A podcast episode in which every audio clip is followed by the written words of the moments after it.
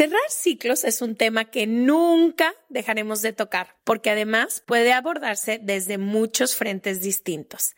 En este último episodio del año invitamos a la psicoterapeuta Natalia Ruiz para cuestionar lo que realmente significa cerrar un ciclo. ¿Cerrar un ciclo es dejar ir?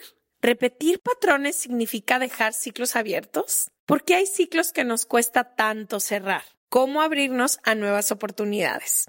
No te despegues porque este episodio de despedida tiene muchas herramientas que te pueden funcionar. Normally, being a little extra can be a bit much, but when it comes to healthcare, it pays to be extra. And United Healthcare makes it easy with Health Protector Guard fixed indemnity insurance plans. Underwritten by Golden Rule Insurance Company, they supplement your primary plan, helping you manage out of pocket costs without the usual requirements and restrictions like deductibles and enrollment periods. So when it comes to covering your medical bills, you can feel good about being a little extra. Visit uh1.com to find the Health Protector Guard plan for you. Burrow's furniture is built for the way you live. From ensuring easy assembly and disassembly to honoring highly requested new colors for their award-winning seating, they always have their customers in mind. Their modular seating is made out of durable materials to last and grow with you. And with Burrow, you always get fast, free shipping. Get up to 60% off during Burrow's Memorial Day sale at burrow.com slash ACAST. That's burrow.com slash ACAST. burrow.com slash ACAST. From the beginning. Se regalan dudas nace de la infinita necesidad de cuestionarnos todo. Todo lo que está a nuestro alrededor. De dónde venimos y hacia dónde vamos. ¿Cómo tomar decisiones más informadas? Tenemos tantas dudas que te las queremos regalar. Soy Leti Sagún. Y yo, Ashley Franje, y en este espacio invitamos a quienes saben y no saben tanto de todo eso que tendríamos que estar hablando. En colaboración con ACAST. Les damos la bienvenida a otro martes de Se Regalan Dudas, el último martes del año. No, yo estoy bien martes? emocionada. No, pero fue mucho martes, ¿no? Sí, pero ya. Ya estás Ya. lista para... Sí, yo. Justo el otro día le estaba diciendo a Ash, ha sido un año... Ay, que estoy bien agradecida por muchísimas cosas, aprendí un montón. Nos divertimos. Nos divertimos, todo ha pasado, pero también ha sido un año profesionalmente muy cansado para las dos. Entonces sí me emociona decir último martes de Se Regalan Dudas y tomarnos nuestras dos semanas para desconectarnos porque si no siento que llego sin energía para el próximo ciclo. Y no va a haber más martes a partir de hoy, hasta regresamos hasta el 3 de enero, pero hay muchísimos recursos para quienes lo necesitan en estas fechas. Vamos a dejarles unas playlists, todo nuestro club de libro tiene recomendaciones para todo tipo de cosas que les pueda estar pasando para que se sientan acompañados y aunque no estemos presentes, porque nuestro todo nuestro team también se toma unas semanas de vacaciones que Muy sepan- merecidas. muy merecidas, team, les amo, han rockeado este año, que también se las tomen y no les dejamos solos, hay muchísimos recursos gratuitos que los vamos a dejar disponibles en stories y en highlights para que puedan ir en Instagram, en TikTok o en Facebook a buscar cualquier cosa que necesiten. También creo que es un gran momento aquí en autopromoción, ¿no? Por favor, Así de, mire, le voy a vender todos Pues, mis infomerciales. es Claro que es momento de promoción en No, nuestro eh, podcast. Tú y yo tenemos esta falsa concepción en la cabeza que todas las personas van al día con se regalan dudas. Así Cierto. que todos los martes y todos los jueves y ya el viernes ya terminaron el de la semana y creo que si dejaste episodios pendientes durante todo el año, pues es Cierto. un gran momento para ponerte al día, buscar ese tema que llame tu atención. Como que nosotras descansamos, pero en realidad este año con- hubo cientos de episodios que seguro te pueden acompañar. Como estas dos semanas. 114, no, 100 104 episodios hubo este año. Jesús Es muchísimo. santo. Wow. Porque es uno cada martes, uno cada jueves, más episodios especiales, más mil cosas más. Entonces hay Felicidades, contenido amiga. También. Que bueno, cómo no se nos ha caído la boca. Pero bueno, de tanto hablar. No, de tanto hablar y seguimos hablando. Ya, Enfócate. me enfoco en el tema de Vuelve, nuestro episodio de hoy. Les iba a hacer una recomendación antes, que nada tiene que ver con este episodio, pero nada más, si no han visto la nueva película de Wakanda, váyanla a ver. Está increíble. Hay dos mexicanos ahí que la rompen. Tenoch Huerta sale la mitad de la película. Está increíble, hay muchísima representación. Hay dos canciones de mexicanas, de una mexicana y un mexicano completamente en español en la película. Ayer leí, se hablan seis idiomas en la película. que se me hizo Sí, increíble. fue, pero aparte de todo eso, No es una excelente película. Entonces, muchísimo poder femenino también. Ah, no sé, salí del cine eh, así como ¿Inspirada? pavo real, inspirada. Y bueno, ya eso era lo único que quería decir. Y en el episodio de hoy vamos a hablar de los cierres de ciclos. Termina un año. Y creo que lo que nos ha cambiado a nosotros los últimos años es verdaderamente hacer un ejercicio consciente de que este año terminó y tratar de hacer algo al respecto, ¿no? Es decir, que puedo agradecer, que aprendí hacer un ejercicio de introspección, porque siento que si no lo hacemos, pues corremos un poco en automático y entonces darle la bienvenida a un nuevo ciclo, a lo mejor no lo vamos a hacer desde, ok, esto es lo que quiero para mi próximo año. Entonces, hoy nos acompaña Natalia Ruiz, ella es psicoterapeuta y semióloga, para ayudarnos a entender justo cómo cerrar un ciclo, cómo hacer las paces con lo que fue, con lo que no fue, y con lo que nunca será. Cómo dejar ir algo que a lo mejor dolió mucho para las personas que vivieron cosas muy fuertes este año. Cómo agradecer lo bueno, pero también lo que no nos encantó de nuestro año.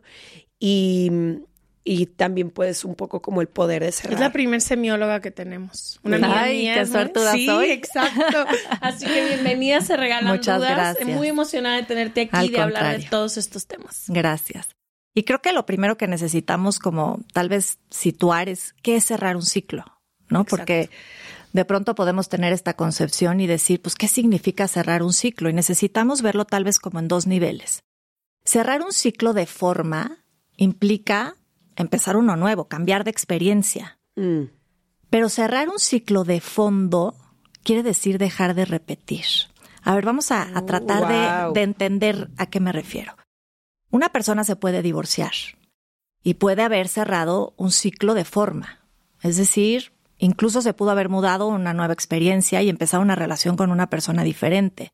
Cerró un ciclo de forma, pero no quiere decir que haya necesariamente dejado o haya cerrado un ciclo de fondo, porque puede ser que esta persona siga repitiendo un patrón en su vida y se sigue emboletando en relaciones en donde está repitiendo una situación. Que no tiene que ver con la misma persona, puede ser con alguien más. Totalmente. O incluso que esté con una nueva persona y pensando todos los días o comparando todos los días con el, trayendo el pasado al presente. Por supuesto. Y déjenme igual y poner un ejemplo para que nos vaya quedando más claro. María, una consultante mía, una paciente que llega y me dice, Natalia, te vengo a ver porque tengo muchísimas ganas de tener una relación de pareja estable. Y lo he intentado varias veces con varias personas en muchos momentos distintos y algo ocurre, pero no termina de consolidarse esa relación que tanto anhelo en mi vida. Y estoy empezando a sospechar que la del problema soy yo. Y eso es maravilloso cuando empezamos a sospechar que tal vez hay una responsabilidad en todo Que hay una esto. posibilidad. Que hay una posibilidad de que que, el común estemos denominador en todas Claro. estas situaciones Soy soy, yo. Yo. Totalmente. Y entonces eso abre una posibilidad. Y María me empieza a relatar, por ejemplo, de su primera relación de pareja y me dice, estuve casada con un hombre que eventualmente resultó en una situación de alcoholismo que negaba, una enfermedad que no quería enfrentar y que eso mismo hacía que entonces este alcoholismo pues eventualmente cayera como en un sentido de irresponsabilidad, donde no nos pudiéramos verdaderamente vincular y eso hizo que yo me hartara. Llegó un momento en el que me cansé y dije, esta relación se termina. Cerró un ciclo, vamos a decirlo de esa manera. Y se muda a otra relación. Y me dice, y cambio a otra relación totalmente diferente, con un hombre totalmente distinto. Un hombre exitoso, un hombre responsable, pero trabajador y tan trabajador que el problema es que no lo veía. Yo le pregunto, a ver, María, espérame tantito, ¿cómo te sentías tú en tu primera relación con este otro hombre? Y me decía, pues con este cuate, con su alcoholismo, esta negación de hablarlo, me decía, me sentía cero vista, cero tomada en cuenta, invisible, muy sola, me dice. Y le digo, ¿y qué pasa en esta otra nueva relación con este hombre que parece ser un hombre totalmente distinto? Me dice, trabajaba tanto que no lo veía. Y ocurre que me siento de la misma manera. Me siento cero tomada en cuenta, cero vista, muy sola. Entonces, ¿qué El vemos aquí? Claro, que de forma Como la dice relación, es otra botarga. Exacto. Pero la misma historia. pero la misma historia. De fondo, sigo no hay un ciclo cerrado. No hay un ciclo cerrado, Ashley. Aquí lo que ocurre es que de forma, por supuesto que sí, da la impresión y nos vamos con la finta de que a veces vamos cerrando ciclos porque cambiamos de forma, porque cambiamos de experiencia. Pero lo que definitivamente Mm. va a definir que el ciclo se cerró es nuestra experiencia emocional. Y esa es la Nuestro parte mundo que... interno. O sea, el nuestro mundo cambio de interno. emoción hacia la situación. Claro, es decir, la pregunta es ¿por qué repetimos? ¿Por qué repetía María esta, esta sensación, ¿no? De sentirse sola una y otra vez en todas sus relaciones, independientemente de que la forma era diferente. Y es ahí en donde para cerrar un ciclo necesitamos movernos al primer elemento que es comprender. Necesitamos comprender qué es lo que está ocurriendo, la comprensión. Muchas veces decimos, Primero verlo, ¿no? claro, Verlo para comprenderlo. Ver qué está pasando Claro. y es darme cuenta, ok, sí, identifico que me siento de esta manera en esta relación, identifico que me siento de la misma manera en la otra relación, me siento igual. Entonces, vamos a revisar tu historia. ¿Qué es lo que pasó ahí? ahí? Entonces, y ahí es donde muchas personas me dicen, oye, Natalia, pero entonces, ¿qué pasa aquí? Entrar en un proceso de consultoría, de terapia, es aventarme un rollo con mi pasado. Tiene que ver con el pasado. Y les digo, no, esto tiene que ver todo que ver con nuestro presente. Pero en realidad lo que queremos saber es de qué manera nuestro pasado se está interponiendo en nuestro presente. De qué manera no nos está dejando cerrar ciclos. Cuando María me relata su historia, me dice, mira, soy la más pequeña de cinco hermanos. Cuando yo tenía dos años, mis papás se divorciaron. Mi papá salió de la casa y nunca lo volvimos a ver. La verdad es que lo veíamos muy poco. Y mi mamá, pues, se tuvo que poner las pilas, ponerse a trabajar para sacarnos adelante, porque, pues, tenía que ver por cinco niños. Y yo recuerdo salir de la escuela, ir caminando por la calle y sentir que todos mis amiguitos, pues, iban acompañados de sus papás. Yo tener ocho años y caminar sola a mi casa. Me sentía sola. Es decir, podemos entender el origen de esa emoción. Entender que María creció sintiéndose muy sola a lo largo de su vida y lo que tendía entonces a repetir en sus relaciones de vida es ese sentimiento de confirmación. A veces buscamos esa emoción que nos confirme que eso ocurrió en nuestra historia. Claro, a fuerzas me vuelvo a sentir sola y me vuelvo a sentir como me sentía en otro momento de mi vida. Sí, es lo, que conozco. Es lo que comí, es de qué me alimentaron en la infancia. Wow. Porque ¿Y qué tendría que hacer María para cerrar ese ciclo? Claro, porque ahí está el punto. Y muchas veces eso ocurre. El primer asunto es entender por qué repetimos, ¿no? Repetimos por varias razones. Repetimos la primera porque preferimos no recordar. Muchas veces la razón por la cual no queremos ir a un proceso de consultoría o de terapia es porque, ¿cómo? ¿Voy a tener que abrir la caja de Pandora y echarme un clavado a mi El historia? otro día alguien me dijo eso de que cómo me voy a sentar a volver a sufrir lo que sufrí yo. Eso. ¿Sí? Y esa es la razón por la cual no le queremos entrar. Pero entonces nos condenamos a la repetición. ¿Por qué? Eterna. Eterna, porque si no le entra esa emoción, si no verdaderamente abro esa caja de Pandora, me vuelvo a conectar a lo que me produjo, No lo puedo único- transformarlo. no lo puedo transformar. Y la siguiente situación, repetimos porque a veces inconscientemente tenemos la esperanza de que esta vez va a ser diferente. Ahora no me voy a sentir sola. Esta vez voy a elegir a alguien que me va a poner a prueba, pero no me voy a sentir sola. Con me voy mi a sentir amor, yo acompañada. lo voy a cambiar. Claro. ¿Y qué ocurre? Que volvemos a caer en lo mismo y caemos en este patrón de repetición. Pero ahí está lo que me decías, Ashley. Porque muchas veces las personas me dicen, a ver, Natalia, si ya lo comprendí, ya fui a terapia, ya me eché el rollo, ya lo comprendí, ¿por qué sigo repitiendo? Ya me aventé todo el rollo, ya entendí y decía María, pues que mi mamá no pudo estar conmigo en momentos en que la necesité porque pues tenía que ir a trabajar o que mi papá tuvo las más profundas razones para no poder enfrentar su responsabilidad frente a cinco hijos, tantas cosas que ya comprendí. ¿Por qué sigo repitiendo? Porque el primer paso es la comprensión, pero el siguiente paso es la aceptación. Yo necesito aceptar mi historia. Y aceptar mi historia implica agradecer lo que he vivido. Es el agradecimiento lo que me va a permitir cerrar el ciclo. Es agradecer que me tocó la mamá que me tocó. Es decir, es agradecer juicio. sin juicio. Que gracias a que esa mamá tuvo que salir todos los días a trabajar para que nosotros pudiéramos vivir y mantenernos, hoy tengo el carácter que tengo y he encontrado en mi experiencia el valor tal vez de echarme para adelante, de no hacerme chica en momentos en que los necesito definir, en poder poner los límites, porque María tuvo la capacidad para terminar con estas dos relaciones en el momento en el que no le gustó, porque tal vez aprendió de su mamá esa entereza, esa fortaleza, esas herramientas internas que necesitaba para poderle hacer frente a su historia.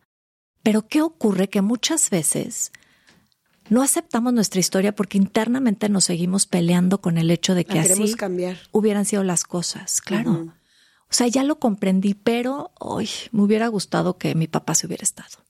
Uy, me hubiera gustado que mi mamá no hubiera tenido que trabajar tanto. Y se puede soltar ese deseo. Claro, porque ahí con es, la aceptación justo. es esa aceptación cuando me doy cuenta que gracias a eso que viví, es que soy la persona que soy. Y en el ¿Y si momento, no te gusta la persona que eres? ese es el punto aquí. Es decir, cuando no te gusta la persona que eres, necesitas tratar de entender qué partes de tu historia te tienen tan integrado. Te tienen tan enojada y esa es la parte tal vez que necesitamos también trabajar.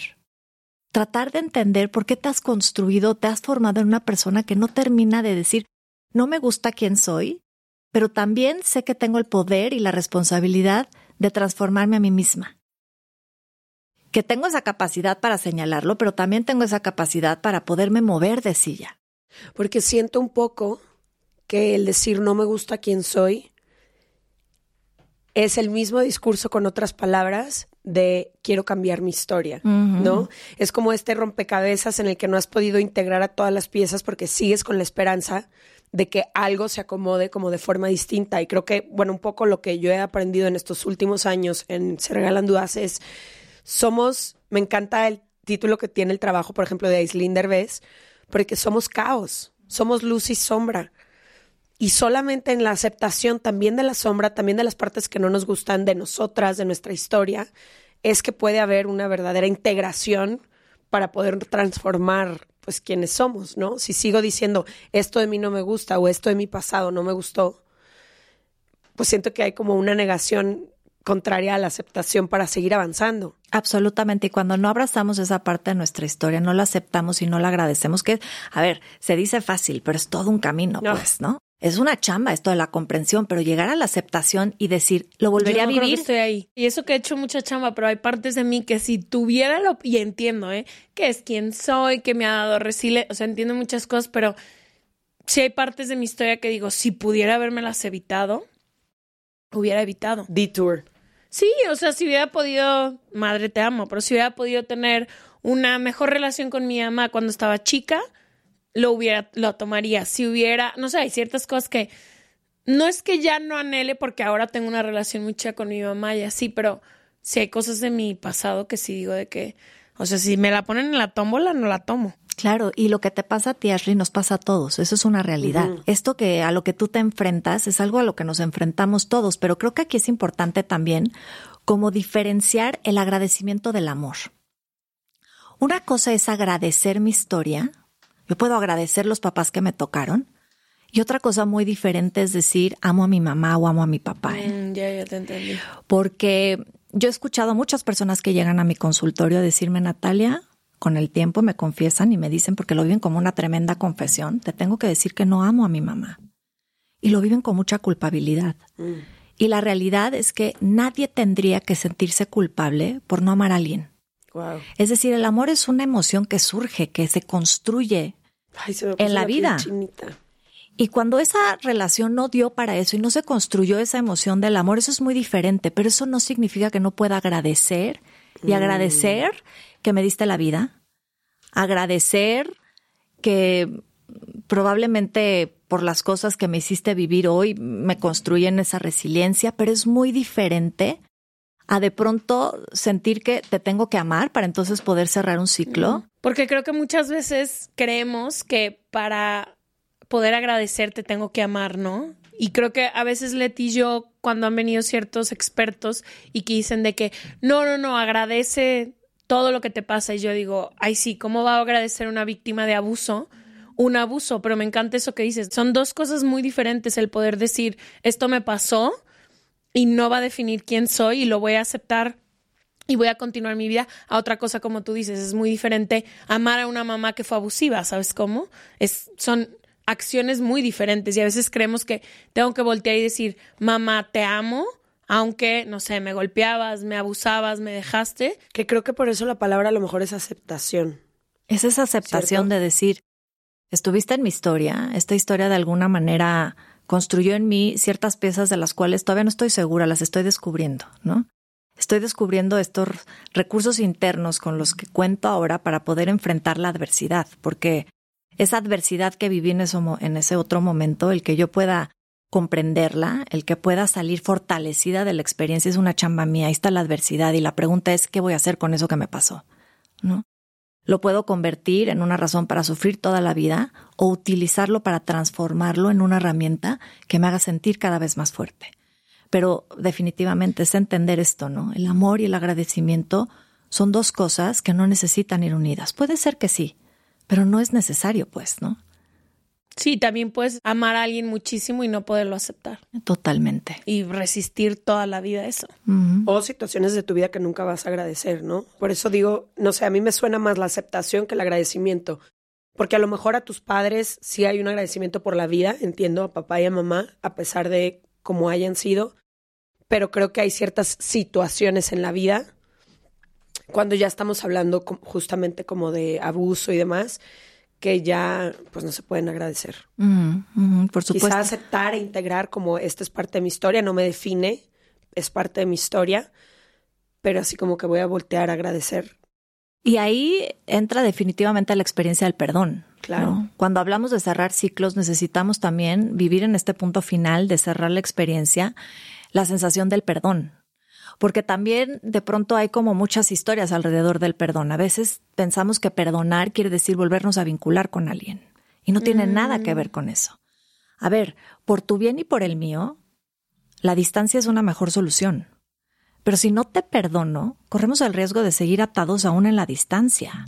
Esa es una realidad. si no te perdono, yo cargo contigo. Toda la vida. Siempre. A quien no perdonamos, cargamos con esa persona. Y de pronto tenemos esta sensación de decir, pero ¿cómo? Entonces lo perdono y entonces me tengo que volver a vincular con esta persona. No. Esto es... Yo tengo que abrazarla en un joponopono, ella y yo juntos, ¿no es cierto? Es decir, esto es tuyo. ¿Para qué te sirve el rencor a ti?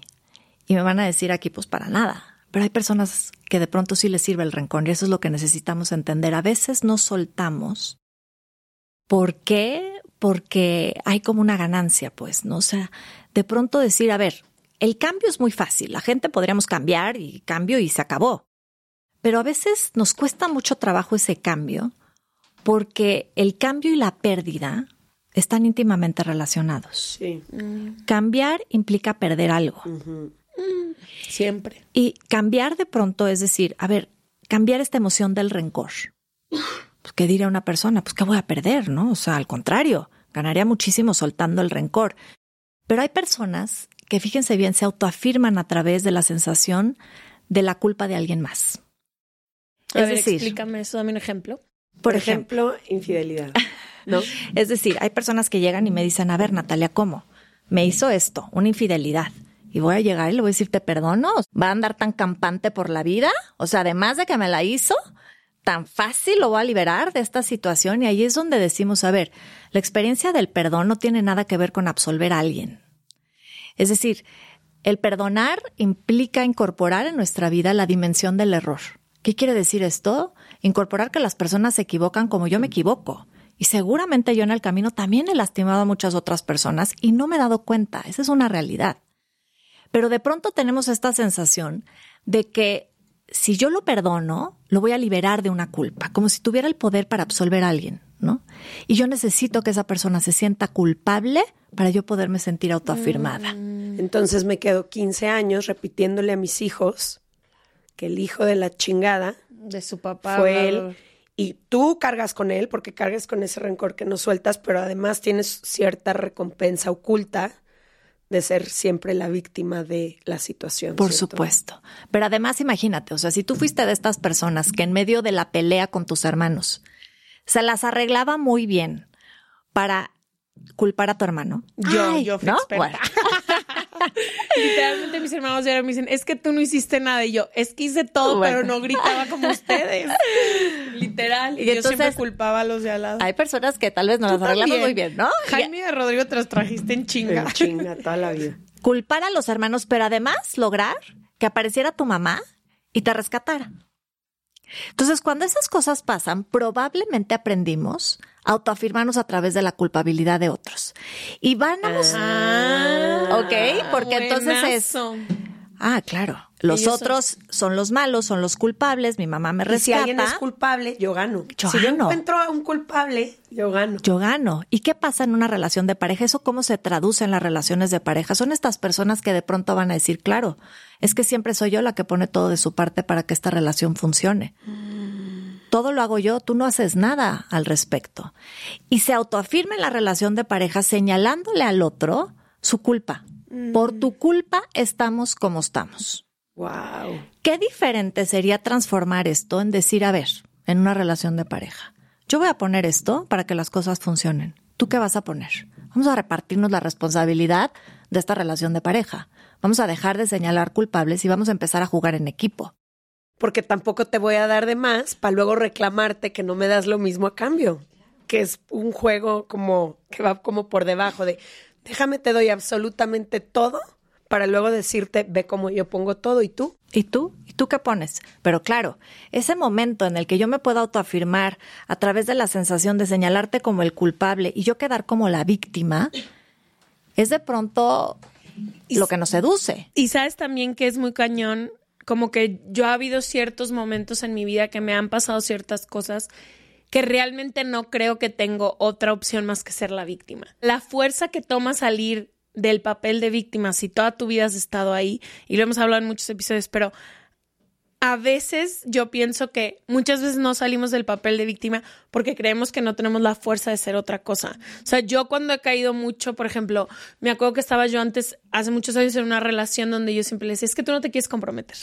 Es que tú no te quieres comprometer. Y yo era, por todos lados fui y dije que es que este güey, o sea, vivimos seis meses en Asia, todo, y no se quiere comprometer. Yo vivía en un papel de víctima y dije, me tomó años poder voltear y decir, yo me puedo ir de esta relación. Y un día me desperté y dije, no mames, me puedo ir. No ma.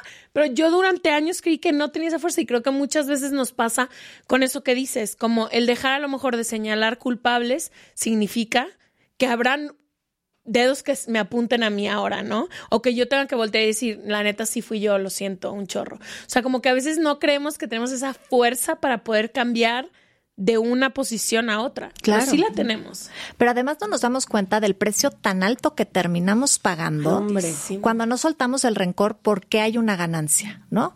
No suelto el tener rencor hacia ti porque mientras tú te sientas culpable de lo que a nosotros nos ha ocurrido, yo me voy a sentir falsamente autoafirmada. Esa es una realidad. No gano nada. O a mí, ¿sabes qué me pasó? Y creo que era bien doloroso saber que si yo quitaba el dedo, o sea, si yo dejaba de apuntar al culpable y quitaba mi rencor, ya no quedaba nada. ¿Sí me entiendes? O sea, lo último que me ataba a la historia con él era yo estarlo apuntando y señalando.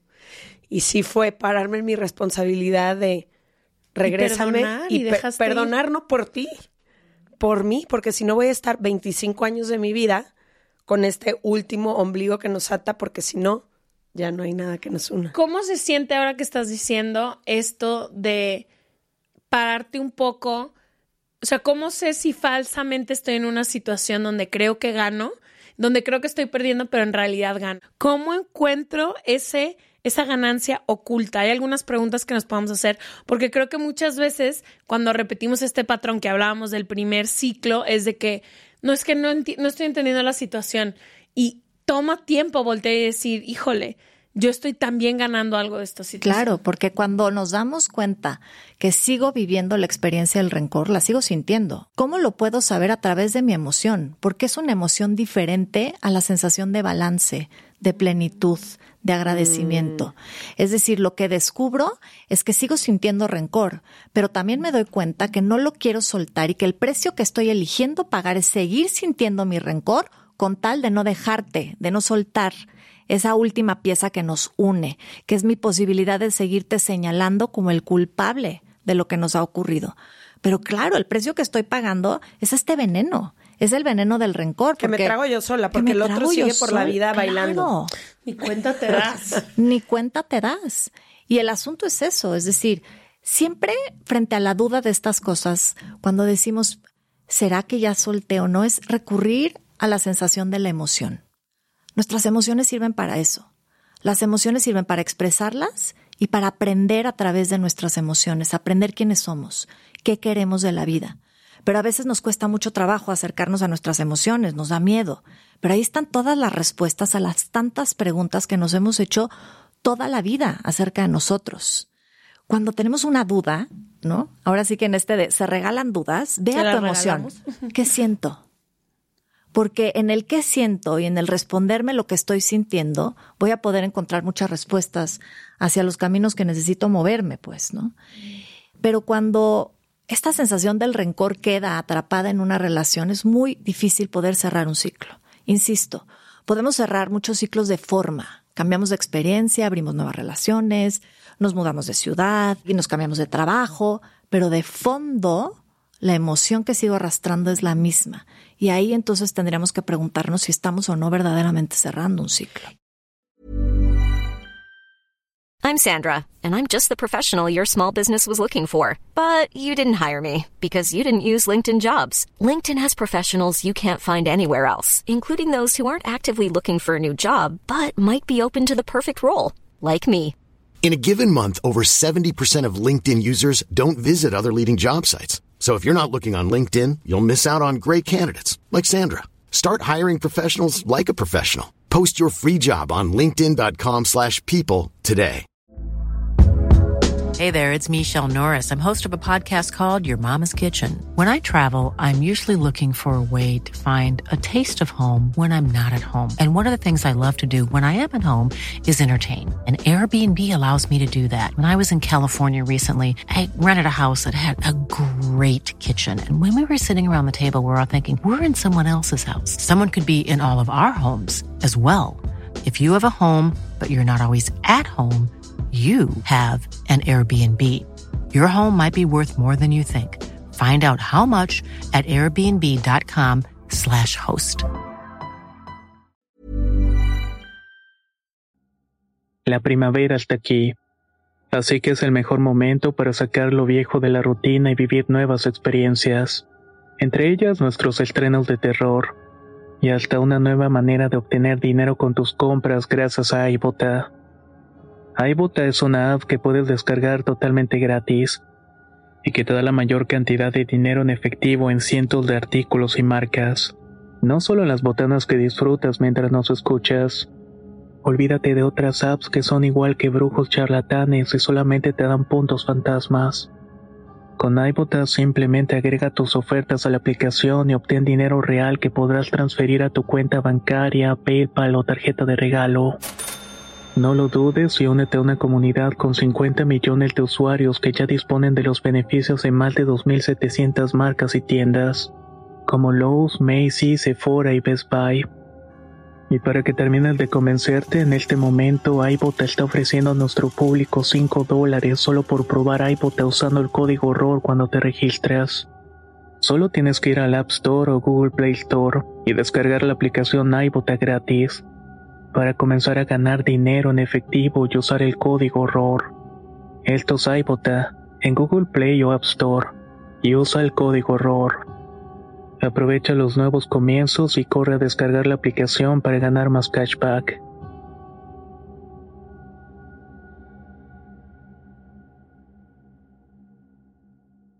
Y Natalia, hablabas para esto de primero, compre- bueno, ver. Salte de mi cabeza. Era mi pregunta. Sí. Literal. Hazla. No, claro que no. Ah. Hablabas de primero ver, luego comprender, después aceptar. ¿Y qué sigue? O sea, si alguien en este momento, porque sé, y no tiene que ser en el tema de pareja, quien sea que esté escuchando este episodio, sabe qué ciclo de su vida, si fue el jefe, si fue el amigo, si fue mamá, si es papá, si es una relación, estoy segura que si todas... es tú con tu cuerpo y falsamente estás diciendo que lo Que ya aceptas, estás mejor. si es el amor O sea, propio, pero el autocuidado, todo. Pero todas las personas tenemos algo inconcluso que estaría hermoso que pudiéramos cerrar este 2022 para ya no cargarlo el 2023. Porque estoy lista para quitarme más equipaje de encima y sé que todas las personas que escuchan también. Entonces, ¿qué sigue? Acepto y Comprendemos, aceptamos para finalmente resignificar nuestra historia. Es cuando le damos un sentido diferente. Es cuando nos damos cuenta que el pasado sí se puede transformar y lo transformamos a partir de la resignificación. Cuando yo dejo de contar mi historia desde la víctima y empiezo a contar la historia desde la heroína.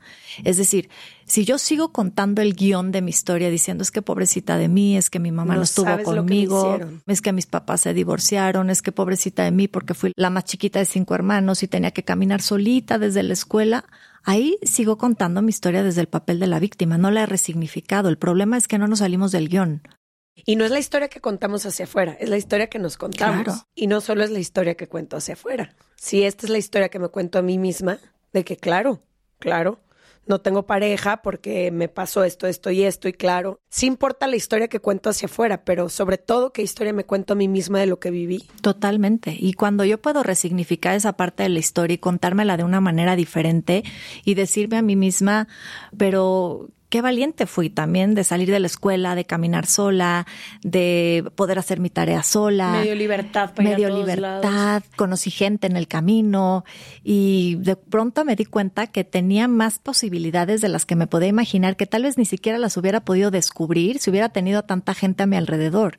El sentirme sola en muchos momentos de mi vida me hizo conocerme mejor templar mis recursos internos y salir adelante de muchas circunstancias, claro. O sea, requiere mucho poder voltear a ver ciertas partes, sobre todo yo sé que muchísima gente que nos escucha tuvo infancias muy complicadas y lo sé porque son de los capítulos que más escuchan, de lo que más preguntan, cuando hablamos de las heridas de la infancia, muchísima gente y toma mucho tiempo poder voltear y decir, el que mi papá no estuviera me hizo poder aprender a trabajar mejor que todos mis amigos. Yo hice mi negocio más chico, o sea, cualquier que sea tu situación, pero sí toma mucho esfuerzo. Pero necesitamos poner y focalizar bien nuestra mirada sobre lo que queremos, porque la resiliencia es eso, es la capacidad que tenemos los seres humanos para hacer de las pérdidas de la vida una ganancia significativa. Ok, viví esto en mi infancia, pero ¿cuál podría ser la ganancia? ¿Qué puedo ganar en medio de las circunstancias? De esto que me pasó, ¿cómo lo puedo convertir en algo que de pronto yo pueda darme, o sea, pueda descubrir esa fortaleza que habita en mí? Pero la resiliencia es una capacidad adquirida, es decir, no es innata, no nacemos siendo resilientes. Esto es algo que se va a desarrollar con el paso del tiempo y necesitamos aprender a pensar de esa manera.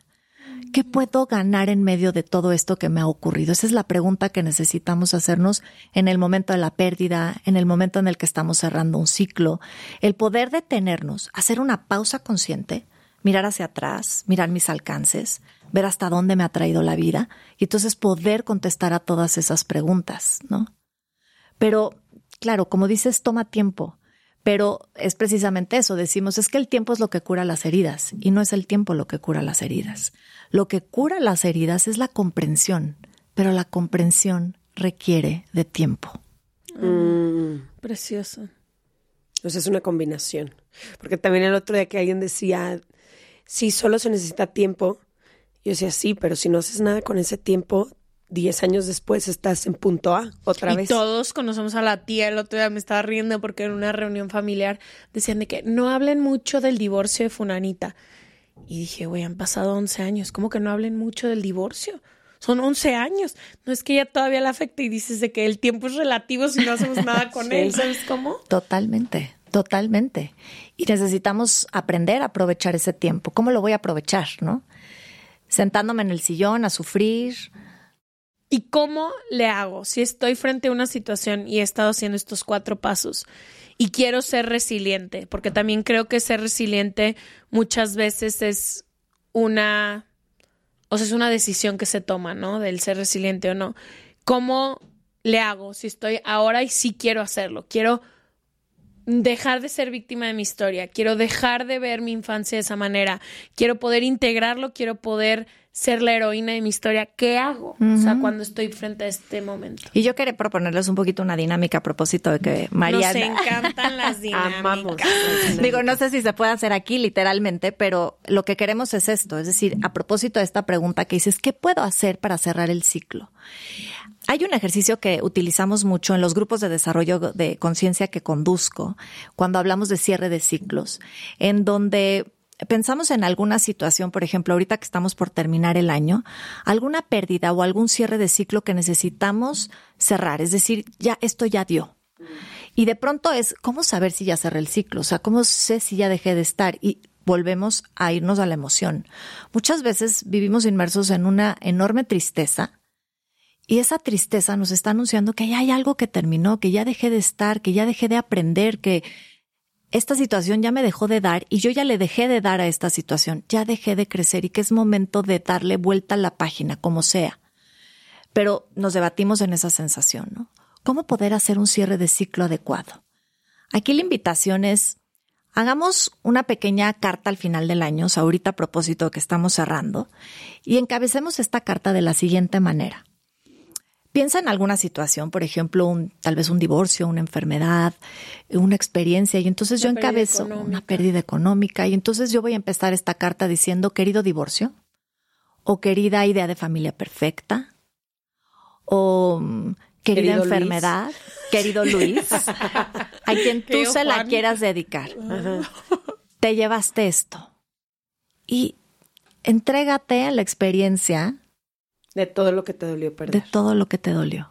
No sé si ahorita lo pueden ustedes pensar en términos de algo que obvio le dirían al querido Luis o a querido tal, te llevaste esto.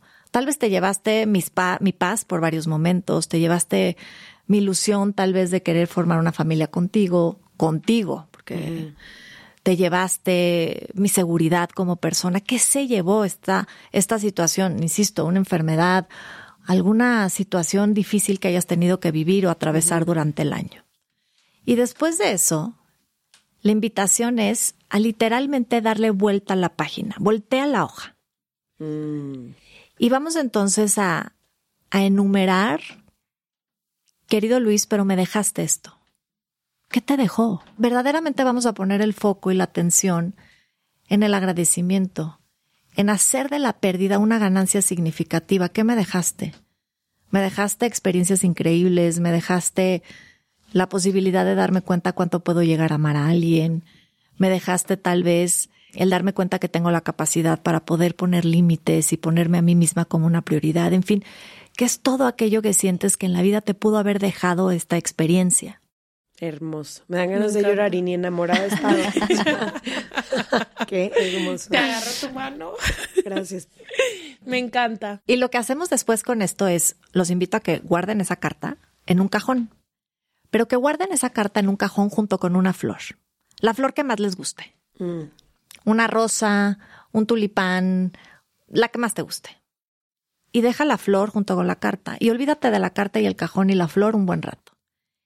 Y cuando regreses de tus vacaciones, cuando empiece el año, abre ese cajón y date cuenta en qué se transformó esa flor. Podemos imaginárnoslo. ¿Qué pudo haber pasado con esa flor después de una o dos semanas? Y huele a podrido. Ay, es que las flores marchitas huelen a podrido. Se acabó.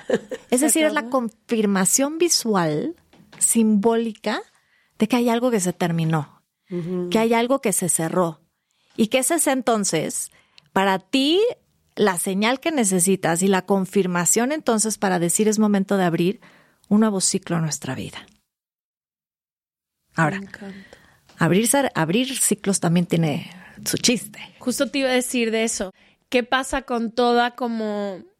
Y me encantaría que pudiéramos también platicarlo como uno de estos de estas cosas hermosas que a veces te pasan en la vida que no puedes a veces creer o integrar, ¿no? A veces yo siento que a mí y a Leti nos pasan ciertas cosas que son extraordinarias, porque gracias a Se Regalan Dudas hemos tenido el privilegio de vivir ciertas cosas extraordinarias, pero yo siento que para cosas no extraordinarias, o sea, para cosas que nos duelen o todo, tenemos mil rituales, mil terapia, mil cosas, es decir, esto es lo que tengo que hacer. Y muchas veces para los ciclos chidos que se tienen que cerrar o para voltear y decir, que voy a abrir este ciclo con esta nueva persona increíble que acabo de conocer o un, nueva, un nuevo trabajo o así, a veces no sabemos tampoco qué hacer con ellos.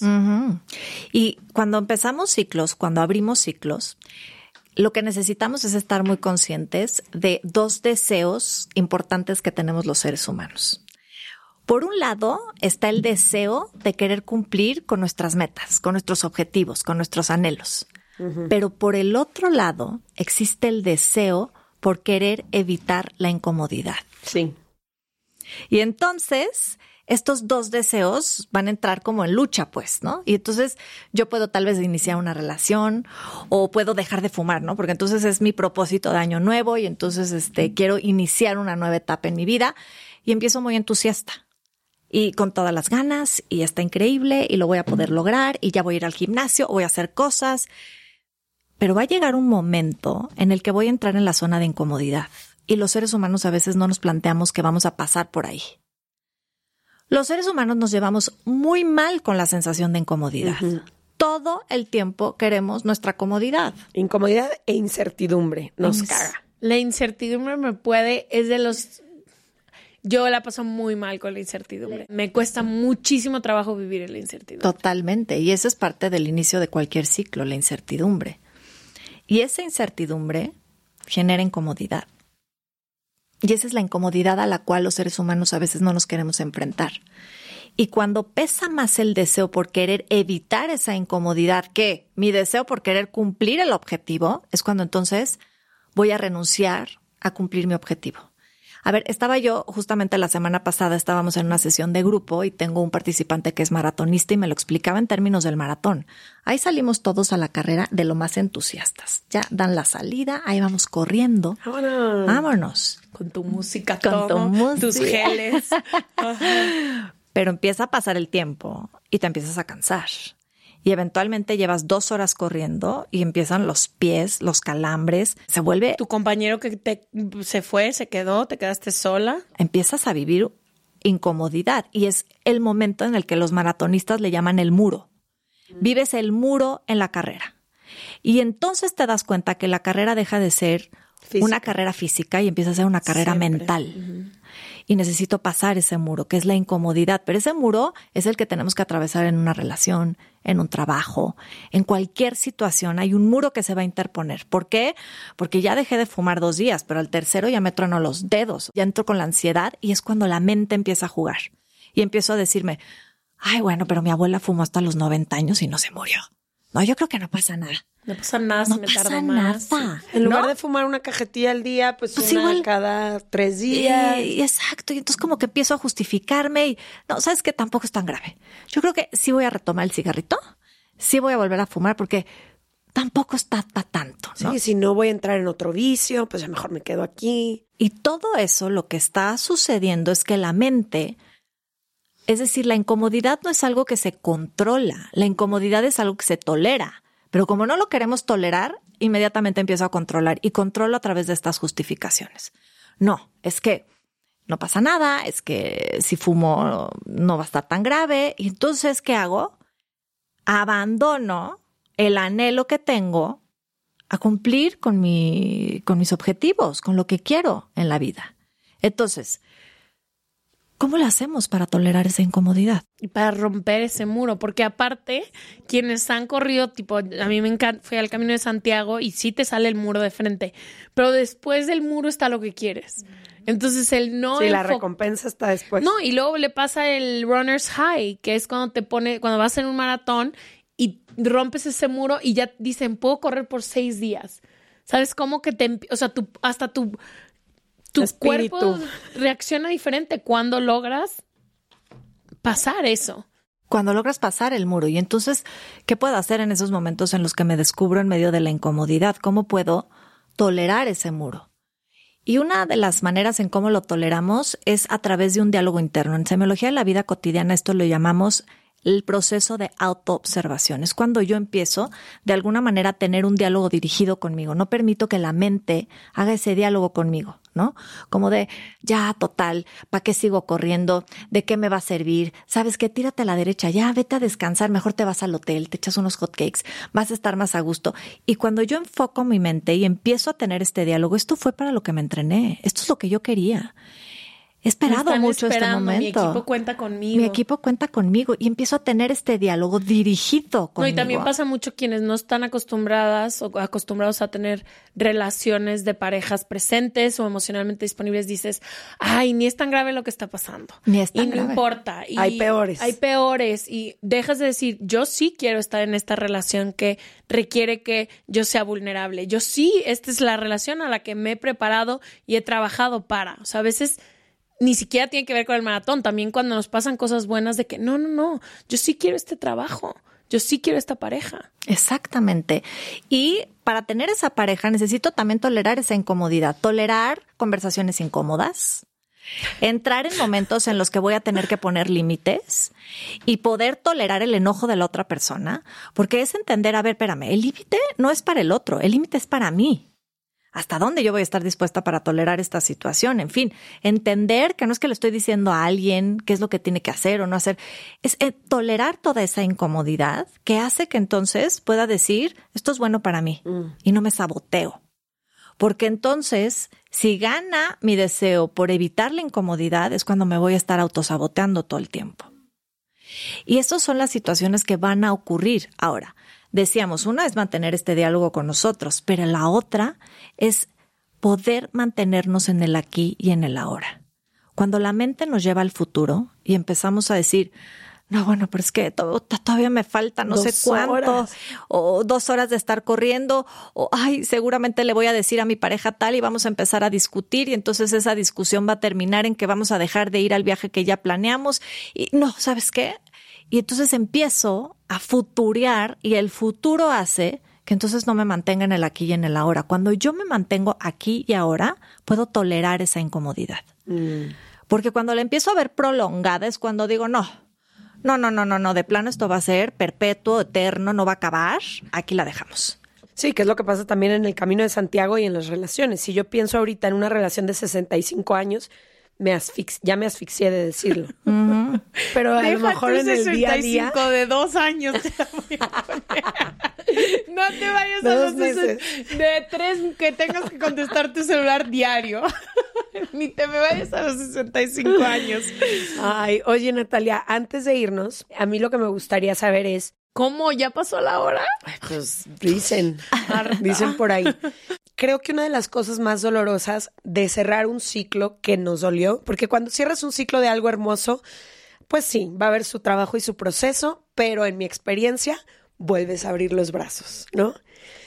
Pero cuando cerramos ciclos que nos dolieron mucho, yo siento que empezamos a caminar hacia una nueva experiencia, un nuevo ciclo, con más cautela, con más miedo y con más desconfianza.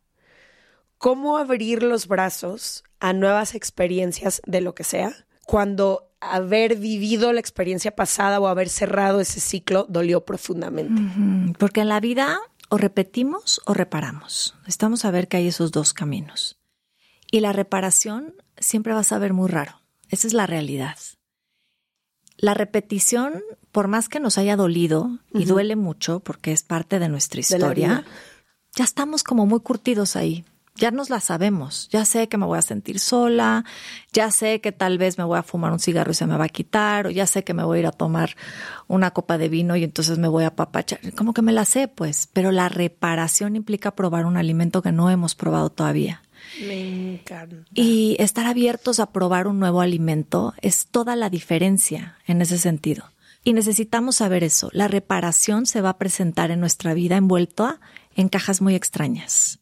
Y necesitamos estar dispuestos a abrir esas cajas muy extrañas, sabiendo que precisamente la reparación va a hacernos vivir un momento tal vez de mucha incomodidad, porque no es lo habitual para nosotros, pero que es la única manera para entonces dejar de repetir y empezar a reparar nuestra historia, nuestra vida. Ay, jol- Voy a escuchar Y este episodio de sí, nuevo. de nuevo, el primero de enero, no. Y nada más si pudieras tocar un poquito el tema de la confianza, porque creo que es lo que más se pierde em, al final, como de justo este cierre de ciclos, como de decir, yo di lo que yo pensé que era o tenía o podía y no resultó como quería, ya lo acepté, ya tal, pero no sé, como que volver a... Sí, ¿cómo O sea, te es, es lo que más me ha pasado, cómo, ¿Cómo volver a abrir estos brazos y decir, ya me di en la madre y ahí voy otra vez? A lo mejor no darme en la madre, pero ahí voy otra vez. Claro, porque a veces muchas muchas veces nos recriminamos a nosotros mismos las decisiones que hemos tomado en nuestra vida, ¿no? Y de pronto caemos en este me equivoqué, no tuve que haber tomado esa decisión. Y necesitamos resignificarlo y darnos cuenta que no existen las malas decisiones. Lo que existen son caminos que nos van a hacer crecer unos más que otros. O sea, hay caminos que a veces nos van a llevar por un lado, pero eso no significa que haya sido una mala decisión porque muchas veces nos lamentamos a nosotros mismos a través del juicio y ahí es donde nos achacamos. Es que hubiera decidido algo diferente o me hubiera dado cuenta antes. Me hubiera dado cuenta antes y entonces otra vez, ¿no? Me siento en esa desconfianza porque nos estamos latillando durísimo en la sensación de decir, pues por mi culpa, ¿no? Pero en realidad es darme cuenta que me traje por este camino porque lo necesitaba vivir, porque necesitaba aprender, porque necesitaba crecer y que simplemente fue eso, llevarme por un camino diferente y que no es que haya sido una mala decisión, porque en el momento en el que tomaste esa decisión, estabas en medio de esa situación y tal vez hubiera sido muy complicado que decidieras una cosa diferente. Es lo que tenías, es lo que conocías, es lo que había a tu alrededor. Tener compasión también de la decisión que tomaste. Totalmente, esa compasión, porque si no, entonces el estarnos juzgando a nosotros mismos hace que crezcamos en una inmensa sensación de inseguridad y lo que tú dices, Leti. Entonces voy a entrar al siguiente ciclo como con la sensación de desconfianza en mí misma. ¿Y será que esta vez sí? ¿Y será que esta vez podré? Mm. Pero cuando yo hago este otro ejercicio de perdonarme a mí misma, esa es la compasión, ¿no? De perdonarme al incorporar que pues me equivoco, que decíamos el perdón es incorporar la dimensión del error, que la vamos a regar y la vamos a seguir regando y que necesitamos sacar de nuestro diccionario el ser personas perfectas. Necesitamos integrar ser suficientemente buenas. Ya. Voy a tener una relación hoy? suficientemente buena y voy a tener un trabajo, voy a hacer un trabajo suficientemente bueno.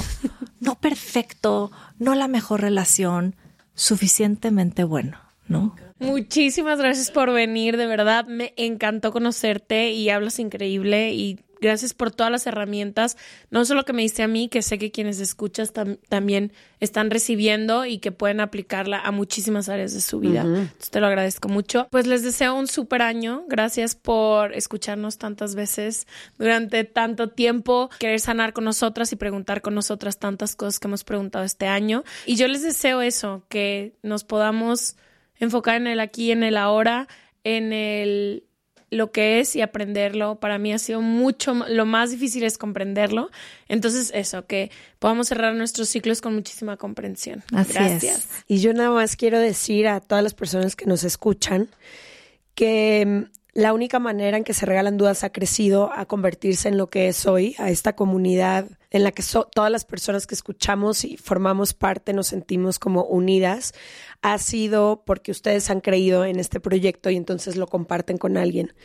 Si algo de valor han encontrado en nuestro contenido, la única manera en que nos pueden ayudar a seguir creciendo es eso, compártanlo con amigas, con su familia, con su pareja, en sus redes sociales si lo quieren recomendar. Esa es la única manera en que este proyecto crece porque no invertimos un peso en publicidad desde el día uno hasta hoy, ni lo vamos a hacer. Creemos en que si creamos algo de valor, eso es suficiente para crecer. Entonces, nada, agradecerles, me dan ganas de llorar, pero es un proyecto hermoso que me acompaña todos los días y gracias Natalia por ser nuestro último episodio este año. Nos vemos en 2023. Gracias a nuestro equipo hermoso que está parado frente a nosotros haciendo esto posible.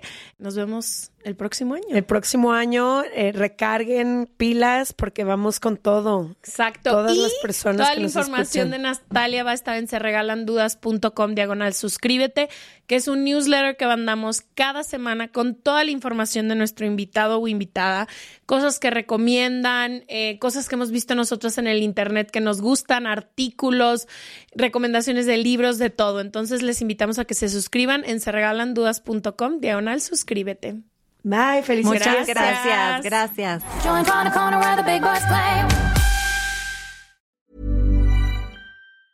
Small details are big surfaces. Tight corners are odd shapes. Flat, rounded, textured, or tall. Whatever your next project, there's a spray paint pattern that's just right. Because Rust new Custom Spray 5 and 1 gives you control with five different spray patterns.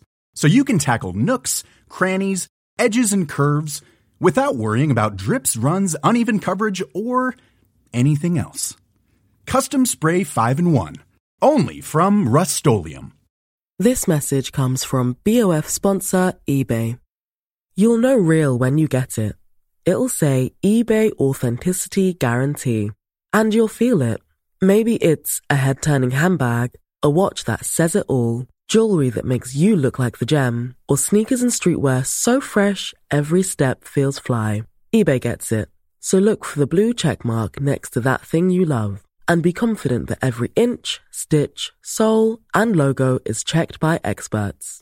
With eBay Authenticity Guarantee, you can trust that feeling of real is always in reach. Ensure your next purchase is the real deal. Visit eBay.com for terms.